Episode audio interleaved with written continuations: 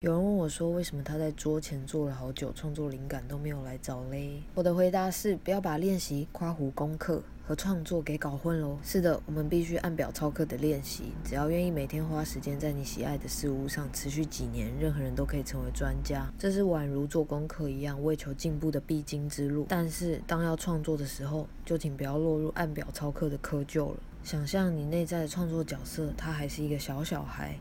尤其是当我们还处在业余的阶段，你有听过英文母语的小孩讲英文吗？比我们念到高中的人说的都还要好我们内在的创作角色就跟我们的英文能力一样，他是比这样子的小孩还要再更小的小小孩。小小孩不会喜欢做功课的，他最喜欢的是玩。所以，请不管任何规则教条底，把创作玩出来吧。也不要用任何自我批评打压你心中还在发展的小小孩。有一句话说：“你负责数量，而神负责品质。”